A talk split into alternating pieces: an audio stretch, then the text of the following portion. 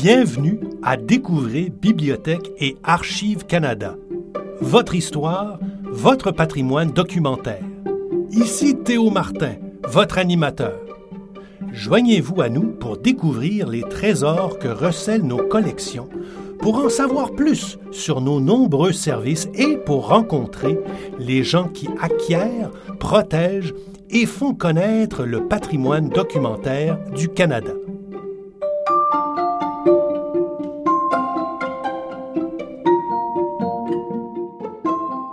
Bienvenue à Trésors dévoilés. Dans cette nouvelle série de balados, nous vous présenterons certains objets de la collection de Bibliothèque et Archives Canada.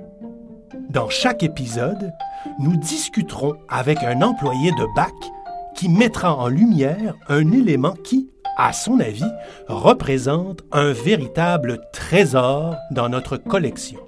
Il peut s'agir de pièces rares, parfois inhabituelles ou précieuses, ou d'articles ayant une importance historique.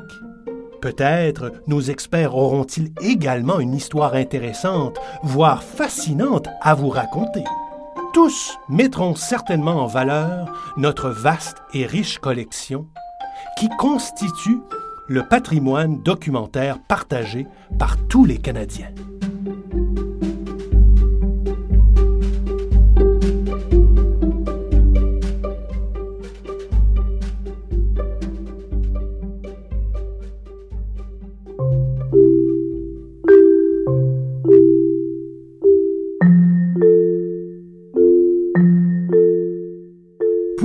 L'épisode 4 de notre série qui s'intitule La Halifax Gazette, nous recevons Megan Scanlon, bibliothécaire principale à BAC.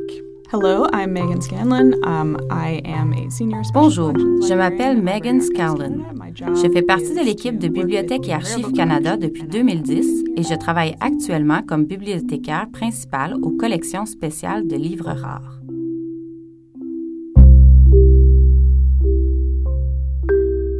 Megan, de quel trésor vas-tu nous parler aujourd'hui?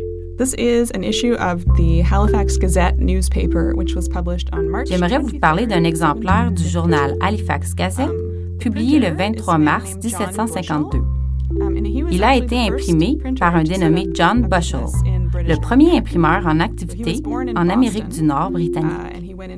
John. Bushell He est né à Boston. C'est là qu'il a commencé à travailler dans le domaine de l'impression.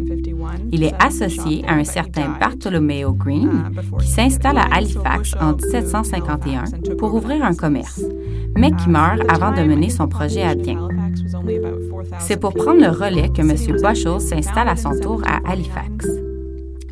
À l'époque, je pense que la population d'Halifax compte seulement 4000 personnes environ. La ville n'a été fondée qu'en consisted of government 1749. documents and Donc, la demande pour les romans pour les livres en général n'est pas très grande. M. Bushell imprime surtout des documents gouvernementaux ou d'usage éphémère, comme des formulaires ou des ex-libris et ce journal. Peux-tu nous décrire le journal? À quoi il ressemble? And so the newspaper itself, it's it's one piece of paper printed on both sides. C'est une feuille de papier Um, imprimée recto verso sur deux colonnes. On y trouve surtout des nouvelles internationales, mais il y a aussi du contenu local, Uh, dont des publicités. Par exemple, on voit une publicité de papeterie et une autre qu'on pourrait traduire par beurre de uh, première qualité vendu au barillet. J'ai appris qu'un barillet, c'est un a petit tonneau qu'on utilise pour vendre du beurre. Ça contient quelque chose comme weighs 25 kilos. 25 Alors on parle d'une bonne quantité.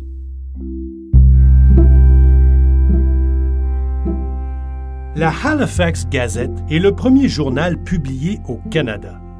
Dans l'entête, il y a deux élégantes xylographies, c'est-à-dire des images réalisées à l'aide de la gravure sur bois. À gauche, on voit un navire voguant à toute voile, et à droite, un chasseur de gibier à plumes. Dans les nouvelles de l'étranger publiées dans ce premier numéro, on apprend qu'un forcené a lancé un caillou à la tête du pape à Rome et que Londres a élu un nouveau lord maire. Le journal comprend aussi un article sur la mort de John Gorham, un officier d'armée et homme d'affaires décédé à Londres de la variole. À partir de 1769, la Gazette annonce aussi régulièrement les naissances, les mariages et les décès. Comment Bibliothèque et Archives Canada a-t-il acquis ce document? Uh, so, as people probably know, I, I think there's a, a lot of movement between. Comme bon nombre de nos auditeurs le savent, j'imagine, il y a beaucoup de circulation entre Halifax et Boston. Une sorte de lien historique unit ces deux villes. Après la gigantesque explosion à Halifax en 1917, Boston envoie beaucoup d'aide. Encore aujourd'hui, d'ailleurs, la ville d'Halifax envoie chaque année un sapin de Noël à Boston. Le corridor Boston-Halifax a toujours été important. D'une manière ou d'une autre, ce journal s'est retrouvé entre les mains de la Société historique du Massachusetts, qui a reconnu son importance pour l'histoire canadienne et qui a eu la générosité de nous en faire don en 2002. Il reste un seul exemplaire de ce premier numéro de la Halifax Gazette imprimé le 23 mars 1752. Comme l'a dit Megan, c'est la Société historique du Massachusetts qui l'a légué à la Bibliothèque nationale en 2002. Celle-ci a fusionné avec les Archives nationales en 2004 pour former BAC. Megan, peux-tu nous expliquer pourquoi c'est un trésor à tes yeux?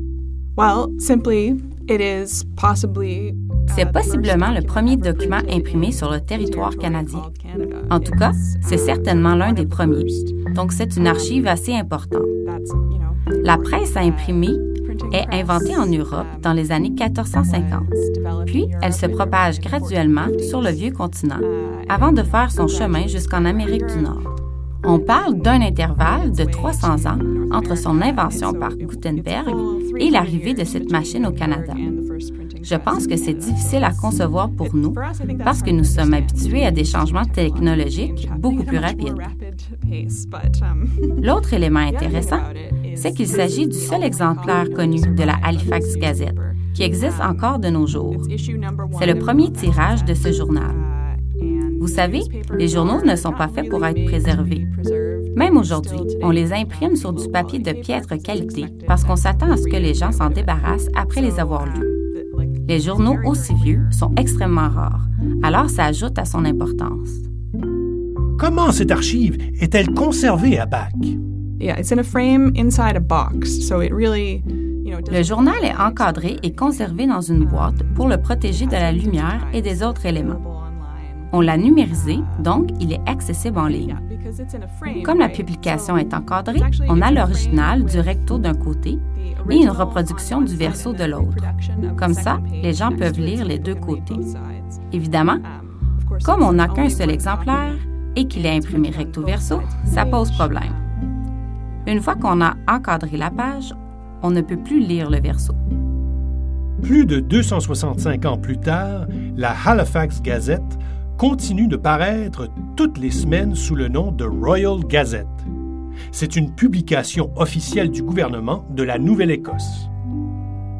Pour voir des images de ce premier numéro de la Halifax Gazette, rendez-vous sur la page Flickr de Back. Vous y trouverez un album intitulé Trésors dévoilés. À chaque épisode, nous y publierons des photos des archives présentées. Euh, vous trouverez un lien vers cet album dans la section Liens connexes de cet épisode.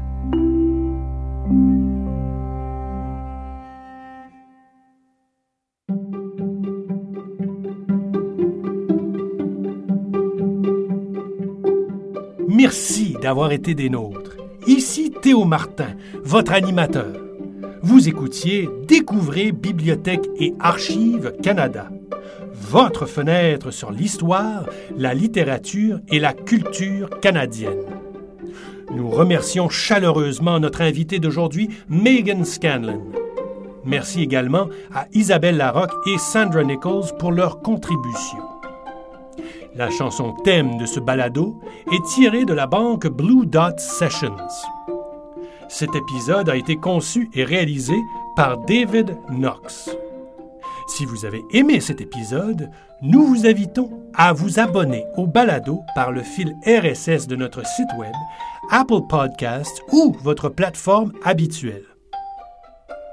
Vous trouverez la version anglaise de tous nos épisodes sur notre site web ainsi que sur Apple Podcast et Spotify. Il suffit de chercher Discover Library and Archives Canada.